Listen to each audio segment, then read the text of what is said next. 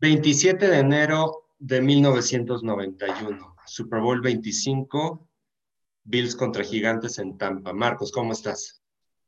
Bien, eh, pues un eh, excelente Super Bowl, incluso, y según yo mal no recuerdo, es el primer Super Bowl del cual me tocó ver que fue reñido que no eran, ya sabes, este, palizas. Digo, puede que tenga hay algún error, pero pues bueno, la verdad es que fue un gran Super Bowl que se marcó aparentemente por, por un error, ¿no? Este, y ahorita lo vamos a comentar, pero bueno, pero también se marcó por un gran entrenador, ¿no? Que, es, que era Bill Parcells, un coreback que ganó ese Super Bowl, Phil Sims, del cual no se escuchaba mucho, ¿no? ¿Te acuerdas, este, Phil Sims, de esos rubios que aparentemente, este, simplones podrían parecer, ¿no? Phil Sims, de hecho, estaba lesionado. Eh, si quieres, ahorita platico de eso. Eh, Buffalo. Bueno, y corrígeme si te estoy diciendo algún error, ¿no? ahora sí te cuento lo que me acuerdo. Sí, eh, Phil Sims era el coreback titular de los gigantes, pero Resulta que en diciembre juegan Búfalo contra Gigantes y gana Búfalo. Pero no solo eso, se lesiona Phil Sims. Entonces, toda la postemporada estaba con el coreback este, banca, banca, que era Jeff Hostetler. Entonces, eh, hay muchos temas. Este es uno de los mejores juegos de la historia, el Super Bowl más reñido que, que ha habido, un verdadero juegazo. Tenemos a Bill Parcells, y tenemos un coordinador defensivo bien chavito, un tal Bill Belichick.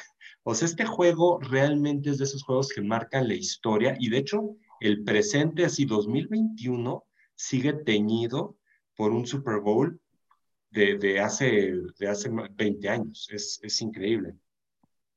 Ahora, un dato interesante es ese, ¿no? Como dices, Bill Parcells, ¿tú consideras que es un coach que, que cambió un poquito la historia de la NFL? Sí, recuerdo una frase de, de Parcells, ¿no? Que, que siempre, siempre todo mundo habla de potencial, no, no, es este, este jugador, esta persona este, tiene potencial. Y él, y él decía, eh, potencial significa que no has hecho absolutamente nada. O sea, él era muy, muy al grano de, no me hables de potencial, de háblame de qué has hecho. Digo, con palabras un poquito más altisonantes que me ahorro en este momento. Pero es buen punto, ¿eh? porque incluso ahorita se utiliza mucho, ¿no? Esa frase, ¿no? Tiene potencial. Sí, tiene potencial, no me sirve de nada, dime qué has hecho. Exacto, pero se, se, ocupa incluso para cualquier tema, ¿no? De negocios, en empresas, etcétera. Sí, sí, sí. Y Bill que venía de Cleveland, y ahí lo ves bien chavito, bien chavito como coordinador defensivo en, en Gigantes.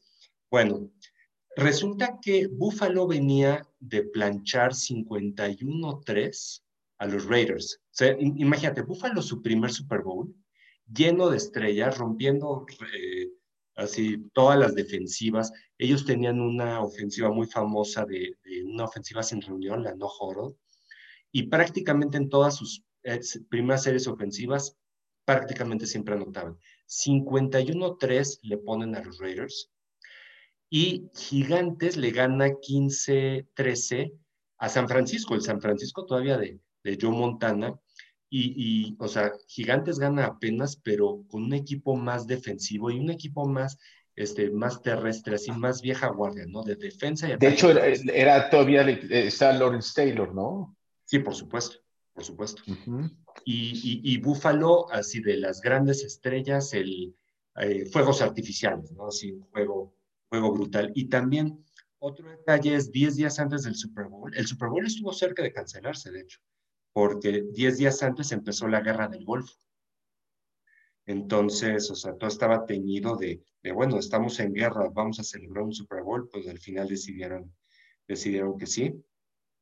Y bueno, figuras de los dos equipos, de, del lado de, de, Gigantes tienes a Jeff Hostetler, que pues coreback banca, banca, pero de esos game managers, ¿no? Así de, de pues con que no pierdas el juego. De hecho, Gigantes eh, fue el equipo con menos entregas de balón toda la temporada.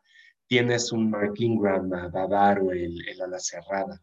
Lawrence Taylor, que es un linebacker que él, él, redefinió la posición y, prácticamente si ves un JJ Watt o ves, ves linebackers de hoy, están modelados a partir de lo que hizo Lawrence Taylor. Fuera de serie, Salón de la Fama. De hecho, un dato interesante, viendo los jugadores que participaron, o sea, Nueva York, un equipo muy, muy balanceado en general, pero el único Salón de la Fama es Lawrence Taylor. Aún así tenían otros linebackers, Carl Banks, Leonard Marshall, eh, Liniero, brutalmente buenos, pero el único, el, el único Salón de la Fama es Lawrence Taylor. Y del lado de Buffalo, Tienes al receptor James Lofton, muy famoso con Raiders, pero también con Buffalo, Salón de la Fama. Andrew Reed, recientemente Salón de la Fama. Jim Kelly, coreback. Thurman Thomas, corredor. Y Bruce Smith, el, de los mejores defensivos de la historia. Entonces, Buffalo con estrellas, gigantes como más, más balanceado y más vieja guardia. Oye, pero siguiendo esa idea, entonces, ¿quién iba como favorito? Buffalo por siete. Ok. Búfalo favorito por siete, Gigantes sin su coreback, ¿no? Phil Sims, que Phil Sims tampoco, vaya, Phil Sims era un coreback cumplidor, pero pues era el titular del... del que era lo que yo estaba comentando. Entonces ahora una pregunta, ¿Phil Sims ganó un Super Bowl o no? El de Denver. ¿Jugando? Pero el de Denver, años antes. Ok. Sí, sí, sí. Sí, este era el segundo Super Bowl de Gigantes, el primero de Búfalo. Y bueno, pues antes del partido, o sea, en la semana de entrenamiento, llega este chavito, este tal Bill chavito, llega al vestidor y les dice a sus jugadores y a, los coaches, vamos a permitir que el corredor Thurman Thomas llegue a 100 yardas. Todo el mundo se le fue encima. A ver, a ver, tenemos buena defensa. O sea, ¿qué, qué, o sea, ¿vas a permitir que Thurman Thomas llegue a 100 yardas? Y él dijo sí, y les explicó sus razones, porque es un búfalo, un ataque tan explosivo que había que detener, había que detener a los receptores, y listo, para detener a los receptores solo había una manera, pues ni modo, voy a dejar que me corran. Bueno, entonces, así empieza la leyenda de, de Bill Belichick, un volado, un volado, pero vaya, Bill Belichick, un estudioso brutal, tan así que es el mejor coach de la historia. Bueno. Ahora, de acuerdo, pero obviamente avalado por Bill Parcells. Ah, obvio. Obvio, pero imagínate ese volado de voy a permitir que nos corran por encima. ¿Qué fumaste? ¿Qué? Y ya explicó sus razones. Bueno, este, ¿y la estrategia cuál era? Golpear a los receptores. Por ejemplo, Andrew Reed, o sea, nosotros vemos actual, eh, actualmente al, la posición de, de, slot receiver, ¿no? Ese receptor 3, que es este, eh, un Edelman, ¿no? E, e, el Edelman actual, pues ¿qué crees? Que el Edelman, el que empezó esa posición era Andrew Reed, ese receptor slot que agarraba todo por el centro. Entonces, ¿qué es lo que hizo Gigantes? Nadie pasa por el centro. así, persona que se le ocurra pasar por el centro, le voy a pegar con o sin balón.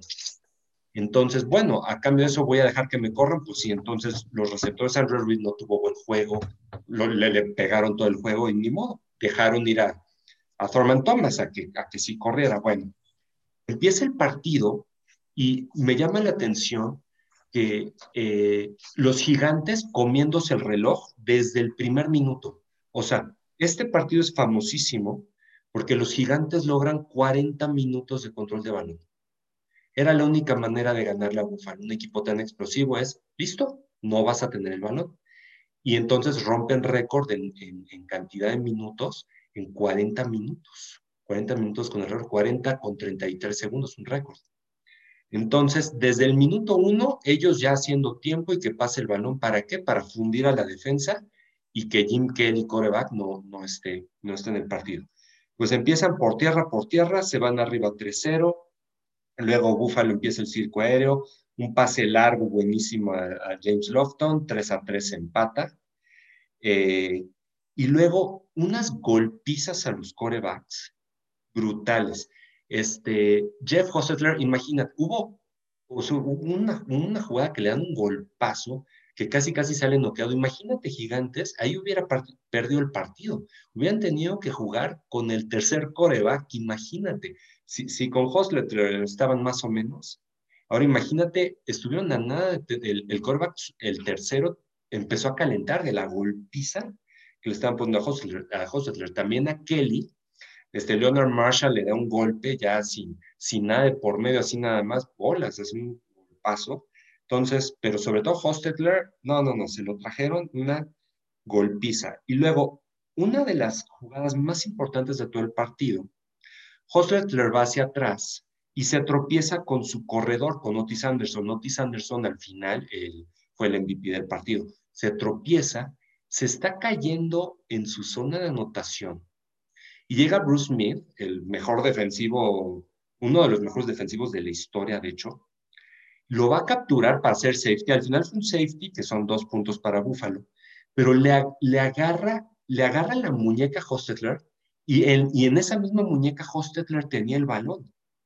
Entonces, Bruce Smith intenta arrebatarle el balón y Hostetler de milagro alcanza a llevarse el balón al pecho y, fueron, fueron dos puntos. Sí, pero eh, ahí Buffalo se fue arriba 12-3. Sí, pero si, si Hostetler no hubiera agarrado bien ese balón, se hubieran ido 17-3 y un 17-3 contra Buffalo probablemente hubiera sido el final del partido. Entonces, Hostetler logra de milagro no soltar el balón y 12-3, sí, pero 12-3 a 17-3 es muy diferente. Y luego empieza eh, Gigantes a correr el balón, correr el balón, avanzar el balón, se acaban prácticamente el segundo cuarto y eh, anotan y entonces al, medio tiempo se van 12-10 pero, o sea, desgastando la defensa brutal con Meget, un corredor este, muy bajito, pero muy elusivo, y Otis Anderson, eh, un corredor muy duro, muy, muy grande y al final el, el, MVP. Entonces se van 12-10, eh, todavía perdiendo, perdiendo gigantes al medio tiempo, pero con series ofensivas de nueve minutos. Y luego, ¿qué crees? Gigantes recibía el balón, entonces échate. La serie ofensiva de Gigantes. Luego, échate el medio tiempo, que ya sabes que, ah, por cierto, New Kids on the Block, imagínate, imagínate qué tiempos, ¿no? Ah, y, Whitney Houston cantó el himno, o sea, es una época, una época cómo ha cambiado, ¿no? Este, es el medio tiempo que, que dura más de los 15 minutos en su y luego con el, con el, eh, con el balón empieza gigantes. Y aquí es probablemente eh, de lo principal donde se sella el destino de este, de este partido. Eh, gigantes empieza a convertir terceras oportunidades, tercera y largo, y dejó fundida a la, a la, defensa de Búfalo. Tenían un tercera y ocho, Megat, el corredor elusivo, y falla de no sé cuántas tacleadas falló Búfalo, primer y diez. Luego una jugada probablemente de las más emblemáticas de este partido, un tercera y trece, imagínate, tercera y trece, pase corto al receptor Ingram, y prácticamente medio equipo tiene la oportunidad de hacer la tacleada, rompe todas las tacleadas, primer y diez. Entonces, eh, en el campo todo el tiempo, todo el tiempo la defensa de Búfalo la fundieron, la fundieron y, este, y al final eh, anotan, anotan y se quedan 19, eh, ah, ah, bueno, 19-17, 19-17 todavía hay favor Búfalo, pero, ah, por cierto, Búfalo solamente un primer y 10 en tercera oportunidad, o sea, en terceras oportunidades Búfalo se fue una de ocho. Entonces, mientras tienes un equipo gigantes convirtiendo todas las terceras oportunidades, terceras y largo, y fundiendo a la defensa de Búfalo, Búfalo desencanchado con sus receptores que, o sea, que completamente anonadados, neutralizados, golpeados, y, Búfalo no se podía, no se podía establecer. Bueno, este, Thurman Thomas, una carrera larga, quedamos que Gigantes iba a dejar que corriera, Thurman Thomas rompe una tacleada, una corrida muy larga, y se va arriba a Búfalo 19-17. Y luego otra ofensiva larga de gigantes, dos pases a Mark Bavaro, el ala cerrada, y gol de campo 20-19. Entonces, Búfalo ya tenía que estar quemando. Oye, voy a hacer una pausa. Sí. ¿Y qué reacción hubo del lado de los Bills en cuanto al tema de cocheo? Eh, Marv Levy lo veía, lo veía como, o sea, obviamente muy serio, pero no, no estaba pegando de gritos. Veías a, Jim Kelly como desesperado, así en la banca, o sea, como impaciente. De, imagínate, él estuvo una hora sin poder jugar a la mejor ofensiva de la liga. Este, los coaches así de, bueno, ¿qué hacemos? Pues empezar a pedir tiempos fuera. Este, un plan de juego brutal de gigantes. Este, Búfalo anonadado con la defensa desencanchada, pero tuvieron una última oportunidad. Este, tenían un tiempo fuera, 2.16 en el reloj, pero desde tu yarda 10. Pues ni modo, órale. Este, y, Kelly con todo el tiempo para tirar, pero los gigantes con esta defensa de Belichick, todos atrás, no había receptores libres. O sea, Kelly desconcertado con el balón de no tengo a quién pasarle el balón. Pues qué rico. Kelly corre una vez, corre dos veces, corre tres veces los primeros y diez, y Kelly no es corredor en absoluto. De, de, plano no había quien lanzarse, lanzarle el balón. Kelly corriendo, y pues eso te iba consumiendo tiempo. Luego una, una tercera oportunidad, Thurman Thomas, una corrida, un pase, o sea, los grandes salones de la fama de Búfalo, eh, los receptores no podían hacer nada porque los estaban golpeando todo el tiempo con una cobertura brutal y se logran acercar a posición de gol de campo y ahí viene la jugada más emblemática. O sea, yo lo que quiero es que todo el mundo recordamos el gol de campo, sí, pero hubo, o sea, este Scott Norwood no jugó a la defensa, Scott Norwood no falló esas tacleadas, o sea, todos le echaron la culpa a Scott Norwood, no, la verdad es que el partido debió definirse antes y no llegar a esa jugada. Bueno, Scott Norwood en su carrera llevaba, este era un gol de campo de 47 yardas, con 8 segundos en el reloj, ya sin tiempos fuera. Scott Norwood llevaba 0 de 6 en goles de campo de más de 50. Este no era de más de 50, pero era casi 50. Llevaba 0 de 6 en su carrera. Y de goles de campo de 40 o más yardas en pasto, Scott Norwood llevaba uno de cinco. Entonces, desde que lo mandas al campo, él lleva uno de cinco. O sea, todos le, echamos la culpa, no, a ver, o sea, la culpa fue de que él, él al final paga la cuenta, pero, pero fue todo el equipo el que pierde, incluyendo a Cochero, la verdad, todo el equipo perdió. Y, y, y, Gigantes con un, o sea, Búfalo, Búfalo que no detuvo, pero Gigantes con un plan de juego magistral, la verdad y bien ejecutado. Cero turnovers, o sea, no hubo balones perdidos de ningún lado. Eh, eh, Jeff Hostetler, muy preciso, o sea, 200 yardas, o sea, sea, no tiene grandes números, pero, o sea, cumplidor, cumplidor, o sea, hizo los pases que tenía que hacer, administró el partido bien. Y bueno, llega la gran jugada. Gol de campo de se va a la derecha. Nosotros, o sea, cualquier fan de Buffalo que escucha la palabra white right, ¿no? Se va a la derecha por poco, por poco y, listo, ahí se, se, acaba el partido. Ahora, hay algo que me, que me dejó marcado, digo, yo como fan de Buffalo, me dejó marcado que eh, en Buffalo, o sea, eh, va el equipo, va el equipo como al, al centro de la ciudad o sea, siempre el equipo ganador hace desfile, ¿no? La champaña, todo eso. Bueno, pues ve el equipo perdedor, en este caso Búfalo. Y, y va, pues, a la alcaldía, ¿no? Y, y va, y, y, la ciudad de Búfalo, en vez, de, en vez de tirarle tomates, en vez de reclamarle, etcétera, cuando llegas con Norwood al, al micrófono para hablar, en vez de que lo abuchen, todo el mundo le aplaude, lo aplaude, le gritaban que lo amaban, etcétera, etcétera el tipo se echa a llorar, se echa a llorar y dijo, no me había sentido tan amado en toda mi vida. O sea, toda una ciudad, o sea, él, él, él carga hasta la fecha con sentirse loser por haber fallado ese gol de campo. Que te digo, quedamos que, que fue muchas otras circunstancias, pero bueno, él, al final fue la última. Si hubiera metido el gol de campo, todas esas circunstancias se borraban y hubieran ganado. Entonces, Búfalo no ha ganado un solo Super Bowl, llegó a otros tres, o sea, ha llegado a cuatro, perdió los cuatro, y él a la fecha carga con eso, carga con eso, pero dice, bueno, nunca me había sentido tan amado como me hizo sentir Búfalo ese día.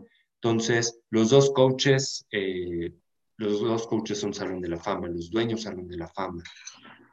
Y, y, a la fecha, a la fecha marca, marca este Super Bowl y es, un, es uno de los mejores partidos de la historia, Marco. Ahora, varias preguntas que te haría. ¿Qué pasó con Scott Norwood? se siguió con Búfalo. Este, no pero a partir de ese partido. No recuerdo, no recuerdo si duró un año más, no duró gran cosa. Después entró uno que se llama Steve Christie, pero no recuerdo, no recuerdo si volvió a jugar, pero no duró, no, no duró gran cosa. Sería interesante después platicar e, e incluso averiguar, investigar, documentarnos un poquito eh, qué pasa con esos este, jugadores, ¿no? Con esos entrenadores. Eh, es decir, si yo estuviera en los zapatos de Scott Norwood, seguramente tendría pesadillas con ese juego, con ese momento, ¿no? ¿Estás de acuerdo? Este, y el equipo en general, ¿no? Pero como dices, este, eh, pero bueno, ha de ser bien difícil, ¿no? Eh, el caso de Gigantes, después regresa Sims a la titularidad, ¿no? Ah, nada más, Norwood sí siguió un año más. Norwood siguió un año más, tuvo una postemporada con Buffalo, eh, metió un gol de campo contra Denver de 44 yardas, o sea, y ya, y ya después lo, lo, reemplazaron. Y sí, o sea, regresa la titularidad este, este Phil Sims. Sí, vaya, era un coreback cumplidor, pero, pero hasta ahí no es salón de la fama. Era bueno, era aceptable. Era este, constante, ¿no? Yo creo que era una palabra, ¿no? Sí, exacto. Él, él lo he visto luego como, como comentarista, ¿no? Exactamente. Sí, un Sí, qué juego, ¿no? Es decir, qué juego. Yo, la verdad, yo como fan de Buffalo, digo, ese gol de campo lo habré visto unas 40, 50 veces cada que lo veo cada que pienso, esta vez iba a pasar por el centro. Yo, yo, recuerdo que yo siendo fan de los Dolphins, pues lo, ahora sí que celebré en su momento, ¿no? Que ganaran los gigantes, pero nunca te gusta, ¿no? Este, que pasara algo así versus una falla tan personal, ¿no? Es decir, que se le pudiera achacar a un jugador, ¿no?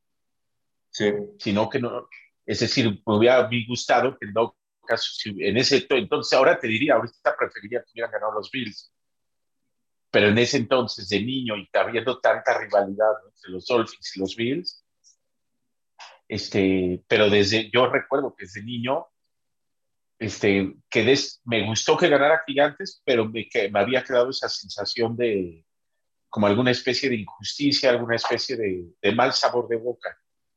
Y, y, los jugadores no culpan a Norwood. O sea, estaba viendo una entrevista a Darrell Talley, eh, un, linebacker este, muy bueno de Buffalo, que le dicen, oye, ¿qué opinas? Dice, a ver, si yo hubiera logrado, o sea, ¿te acuerdas cuando platicábamos esas, eh, esas tacleadas falladas de Meget o de Ingram, ¿no? Que medio equipo pudo taclear. Dijo, dijo, si yo hubiera logrado hacer esa tacleada, no hubiéramos tenido que intentar ganar con un gol de campo de último segundo. O sea, cada quien su responsabilidad, o sea, él, asume su responsabilidad de, si yo hubiera metido, si yo hubiera logrado esa, esa tacleada, listo, hubiéramos ganado desde antes. O si Bruce Mead hubiera logrado zafarle el balón a Hostetler, hubieran, hubieran ganado desde mucho antes, a lo mejor hasta en París hubiera acabado. Y sabes que ya es muy buena reflexión, incluso para otros deportes, ¿no? Los famosos penalties, ¿no? En fútbol, soccer. Es decir, que normalmente dices, uf, ese fue el que falló, ¿no? O el portero no paró ninguna, o lo que sea. Pero entonces, si llevas esa misma reflexión, pues pudieras llevarla a ese punto de decir, este, bueno, si hubiera metido un gol antes o si no me hubieran metido ese gol o si tal, no hubiéramos llegado a penaltis. Exacto. De, no, de en los 90 minutos, ¿no? En un partido, ¿no? No, no te tienes que ir. Exactamente, es muy buena reflexión, la verdad. Sí, o sea. Que, que, que eso te sigue mostrando cómo la NFL, a diferencia de otros deportes, sí tiene un componente muy fuerte de liderazgo. Por supuesto. Tanto de, de los equipos, tanto de la afición, que eso no pasa en soccer. Fíjate, eso no pasa en, en el fútbol soccer, ¿no? Esa especie de, este, o en otros deportes como de solidaridad, ¿no? Y recordando, por ejemplo, por ejemplo, de Marv Levy, de sus frases principales, el coach de Buffalo, él, él tiene una frase, where you rather be right here, right now, de, de dónde preferías estar que aquí ahora es como, como dale con todo, o sea, es, una filosofía, este, no, y tiene varias frases, pero me, me llevaría medio programa. Pero, pero sí, o sea, son dos coaches, la verdad, salón de la fama brutales, que, que marcan la liga. Entonces, la liga hoy no se entiende sin ese partido. O sea, Bill Belichick de ahí salta, eh, salta al estrellato eh, y ya después lo recordamos con los Patriotas ganando todos los campeonatos que se le ocurrió.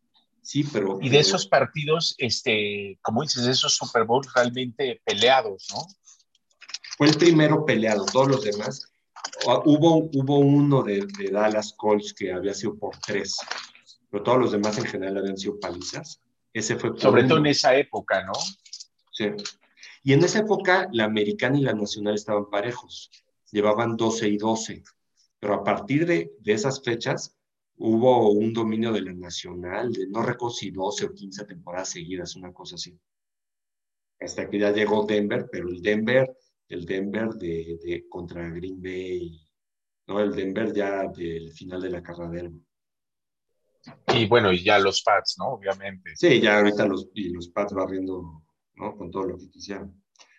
Sí, pues, pues la verdad es que este, este partido es, digo, o sea, yo estuve del lado perdedor, pero es un gran, gran, gran partido de los mejores de la historia y de los mejores Super Bowls de la historia. Y pues, pues este, seguimos haciendo más, más este, reseñas de, de partidos interesantes, ¿cómo ves? Por supuesto, ¿no? Es decir, y eh, eso ayuda mucho también a entender, ¿no? Como, como decías, eh, situaciones presentes, ¿no? De la NFL. Es muchos de esos partidos no es de que pasar el partido, se detuvo el título y ahí acabó, ¿no? Sino sí hay muchas más cosas. No, y, sabes qué, eh, ahorita que, que, volvió a ver ese partido por enésima vez, la tecnología, me sorprendió mucho cómo ha cambiado la tecnología. Por ejemplo, cuando te ponen, o sea, ahorita todo en la pantalla, todo lo que ves es digital. Cuando ves el reloj de juego, pues es un reloj digital. No, en esa época lo que hacían es, hacían una toma, hacían una toma del reloj del estadio, o sea, se veían los foquitos del estadio y te lo ponían como en una micropantallita en algún lugar de, de la tele. O sea, no era un reloj digital, era, era la toma del reloj del estadio, en pequeñito, de cómo ha cambiado todo. No, bueno, hasta shows de medio tiempo, ¿no? Este, como dices, es decir, sigue siendo, pero pues bueno, pues eh, yo, yo, es algo que digo, ¿no? Y en especial este, el show del último Super Bowl, que a mí no me gustó, pues imagínate, New Kids on the Block y Whitney Houston cantando el himno, ¿no? Exacto, te hace el lujo de Whitney Houston para cantar un himno. Exacto, era un espectáculo por todos lados, ¿no? Sí, completamente. Pero bueno, hay que seguir platicando. Sí, por supuesto. Bueno, eh, amigos del podcast Runback, esperamos les haya gustado este episodio. Un abrazo.